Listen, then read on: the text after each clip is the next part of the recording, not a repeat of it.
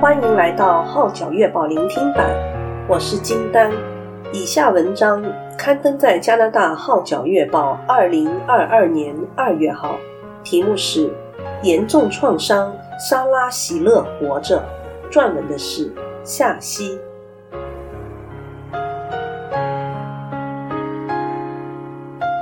你知道快乐和喜乐的区别吗？快乐的感觉是暂时的，它取决于我们的环境。好事发生在我们身上，我们就感到快乐；坏事发生了，我们就失落。但喜乐不是一种感觉，是一种心态，是一种生活态度。尽管处境严峻，靠着我们所相信的神，还是可以喜乐。我认识一个女孩。她的喜乐就是无法用世人的角度理解的。这是我最好朋友莎拉的故事。莎拉的善良是无私的，她的爱是慷慨的，她的眼睛像钻石一样明亮。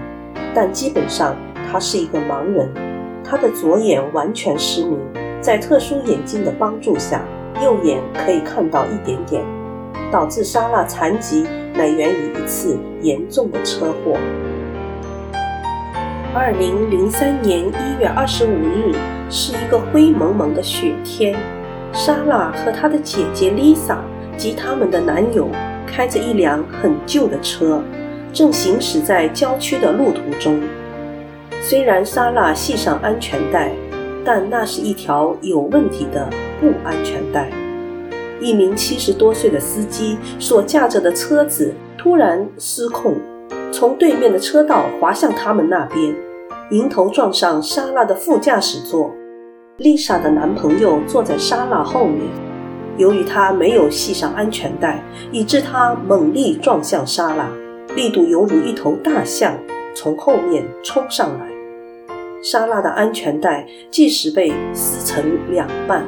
而他自己也迎头撞向挡风玻璃，立刻陷入了重度昏迷。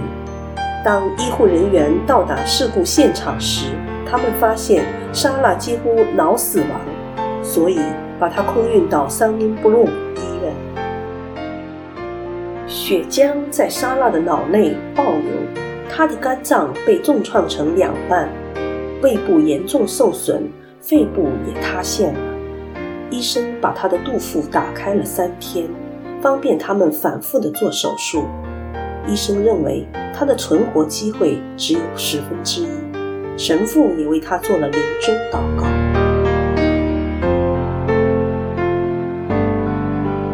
莎拉的父母伊芙琳和大卫遭受到难以形容的打击。莎拉在 ICU，丽莎也被送到 ICU。他们的兄弟安东尼听到噩耗之后，也昏倒在急诊室。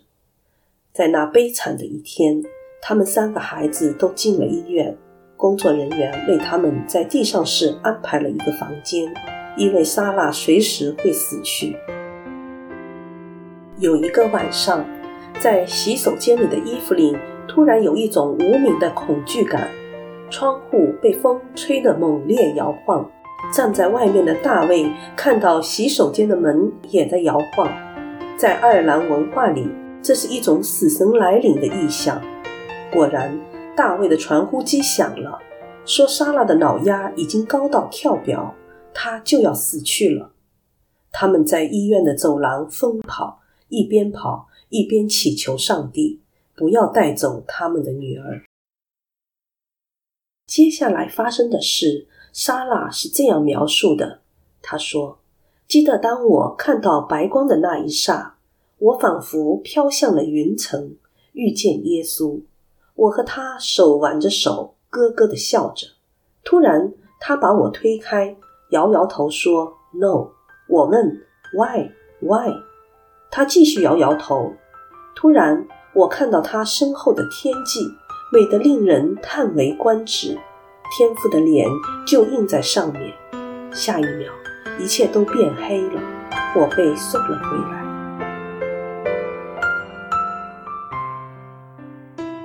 当莎拉的父母跑到她身边，摸着她手臂的时候，她的脑压奇迹地下降到正常水准。六周后，莎拉从昏迷中醒过来了。医生告诉她的父母，她会是一个植物人，所能做的仅仅是流口水和眨眼睛。大卫夫妇对医生说：“你不认识我们的女儿，她是一个顽强的孩子，我们会尽一切努力帮助他恢复。”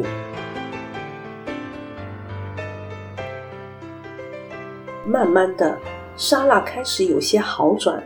当父母播放她最喜欢的歌曲时，她竖起了两个大拇指。当她妈妈说“莎拉，我是多么爱你”时，她的嘴唇微微动了起来，像是也在说“我爱你”。伊芙琳激动地哭了。一次，当伊芙琳在电话里问莎拉：“你知道这是谁吗？”一阵沉默后，突然，莎拉说出了受伤后的第一句话：“妈妈。”在往后的日子中，有许多这样的第一次，就好像一个重生的婴孩般。出院后，莎拉的康复之旅才刚开始，大脑受到的创伤相当严重，以至于他对受伤后的头七年全无记忆。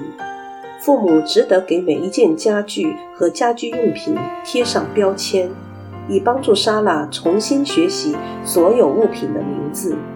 他们每天都要耐心地翻着各种杂志，以帮助他学习各种物件的功能。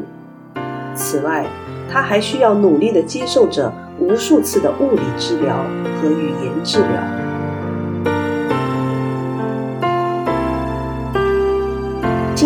医生无法解释莎拉为何可以走路和说话，但却确定她的生活质素会非常差。因为除了视觉受损，嗅觉和味觉也失去了，同时还要忍受二十四小时的眩晕和严重的肠功能障碍，每天最多只可以睡三个小时。莎拉的残疾是正常人无法想象的，即便是这样，他还可以侍奉上帝。在 Sunnybrook 医院的安排下，他会跟高中生们分享他的故事。教育他们系好安全带的重要性，听众们感受更多的其实是他的坚强和乐观，以及他那阳光般的笑容。每次跟莎拉见面，都会被她从心底涌现的笑容感动。莎拉的喜乐会让你不得不相信，她真的经历过天堂的美好，看到过带给她有盼望的耶稣。他知道所有的痛苦和艰难都是暂时的，跟耶稣承诺的永生相比，这世上短短的几十年又算什么呢？希望莎拉的故事可以鼓励大家，无论我们现在的处境有多么困难，我们所背的十字架有多么沉重，耶稣基督是我们的力量和盼望，是我们喜乐的源泉。